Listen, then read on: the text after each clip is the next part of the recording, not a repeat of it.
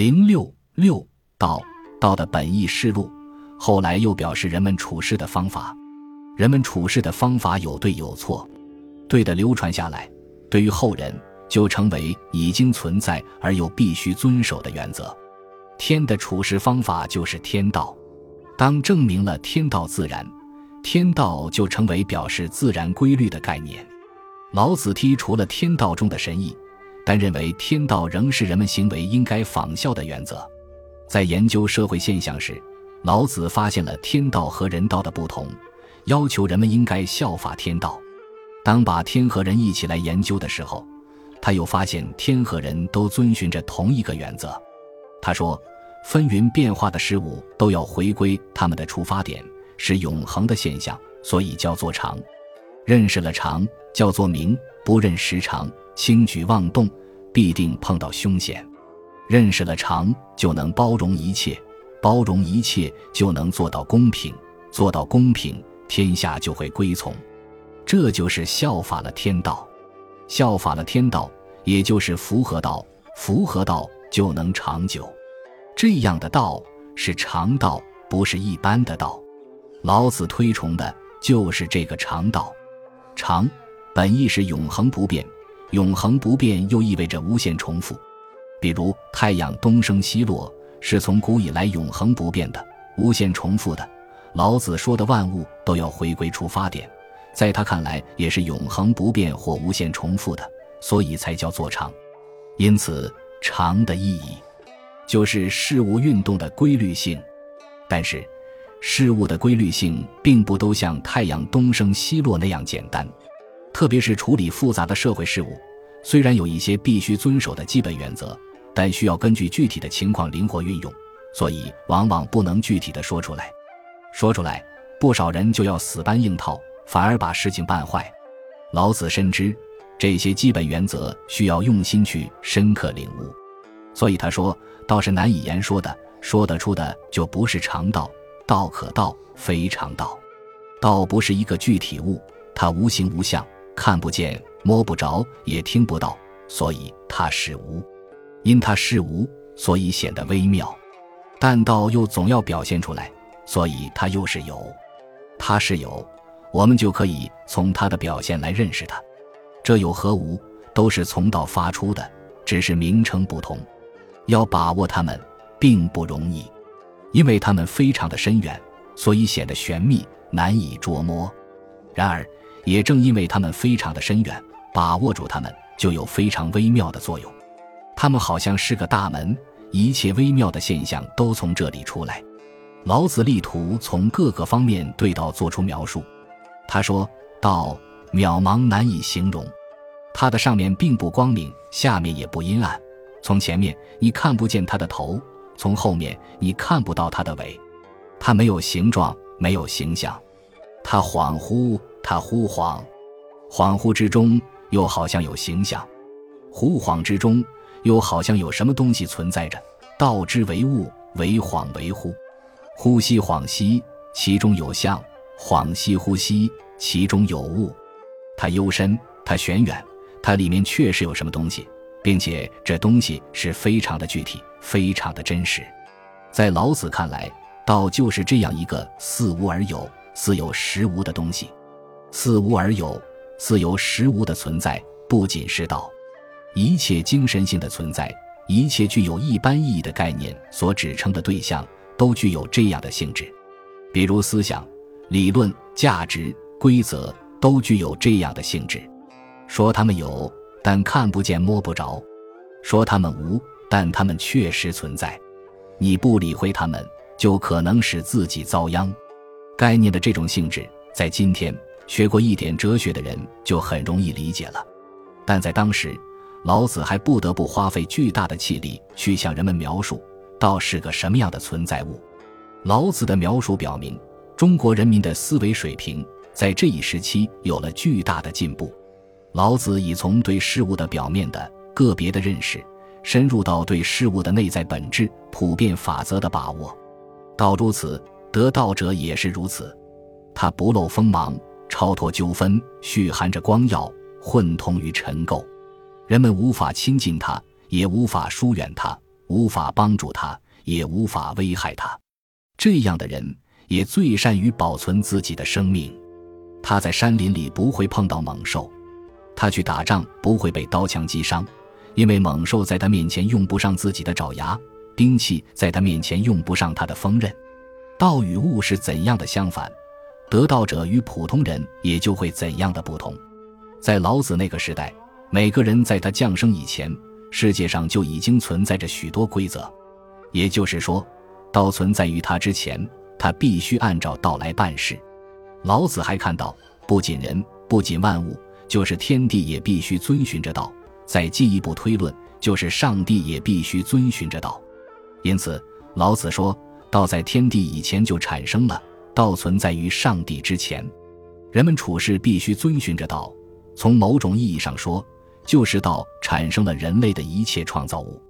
比如，我们根据某些原理和方法造出了汽车和飞机，造出了计算机和宇宙飞船，我们就可以说是这些方法和原理产生了汽车和飞机、计算机和飞船。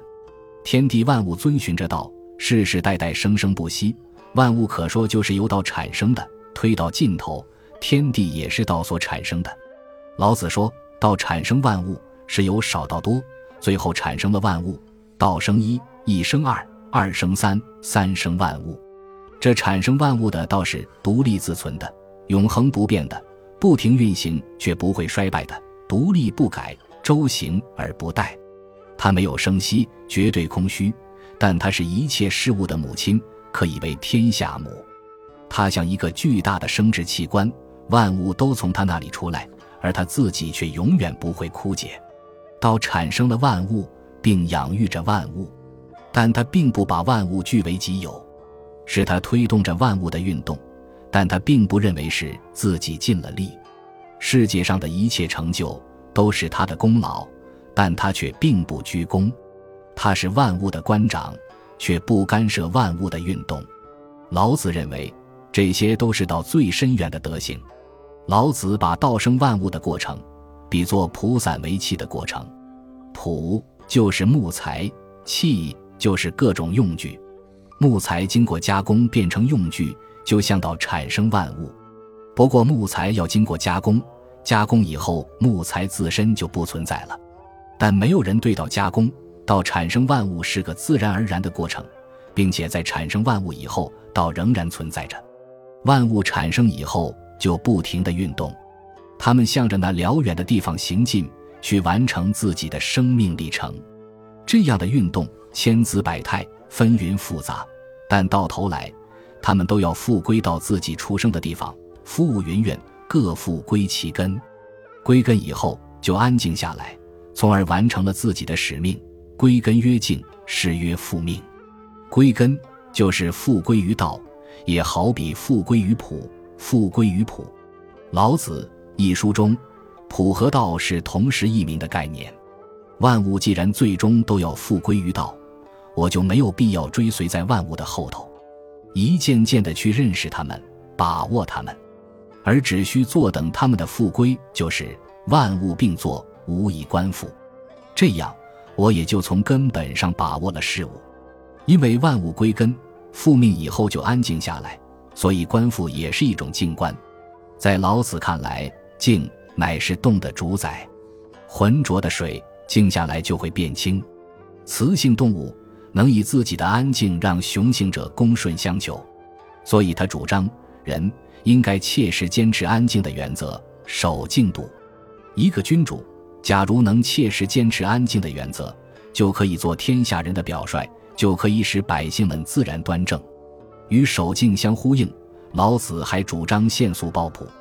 素是未经加工的布料，和朴是同一个意思。限素抱朴也就是守静。也就是坚持住道。老子说：“只要我保持住朴，那么万物假如要有什么动作，我就可以用朴使它振服。化而欲作，吾将振之以无名之朴。守静抱朴，不仅是行动的原则，也是认识事物的基本方法。既然万物都要复归于道，既然静朴是万物的根本，那么要认识它们，也只需坚持安静素朴的原则。”老子说。不出户知天下，不窥有见天道，也就是说，不出大门，不看窗外，就可以周知一切。因为他坚持着静，保持着朴，也就是说，他坚守着道。至此为止，老子用他的道说明了一切，从天地万物的由来，直到人的待人接物，从而建立了一个完整的哲学体系。道是这个体系的核心和基础，也是他被后世称为道家的原因。老子深刻地注意到，在事物背后有一个不同于任何事物的东西在支配着事物的运动，但他却没有注意到，道是事物之道，有了这个事物才有这个道，没有这个事物就没有这个道。他过分地强调道与物的相反，也过分地强调的道者和俗人的不同。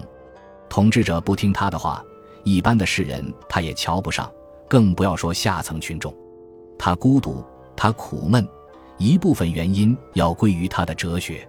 道似有实无，但道毕竟不是具体物，归根结底是个无。他推崇道，也就推崇无。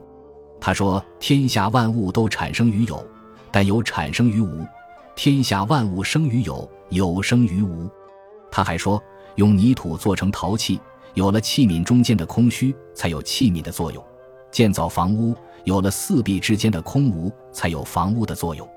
所以有给人的便利，全靠无在起着作用。有之以为利，无之以为用。但是，假若去掉房屋及器皿的那个有，还有那个无吗？老子显然没有想到，他提出这样的问题，给自己制造了困难。老子用天道自然否定了神学观念，但他和古代多数思想家一样，无法完全摆脱神学观念。他说道存在于上帝之先，就是承认上帝的存在。他说天道无所偏爱，但永远帮助善人。他说天网极为广大，网孔虽稀，却从不疏漏。天在这里还俨然是个有人格的神灵。不过在老子的整个思想体系里，这样的言论非常少。老子的神学观念已经非常淡薄了。任何思想家都不可能解决所有的问题。也不可能把一切问题都回答的正确。重要的是，他揭示了许许多多事物的本质，给我们提供了许许多多新的思路。这些新思路是前人没有想到的。本集播放完毕，感谢您的收听，喜欢请订阅加关注，主页有更多精彩内容。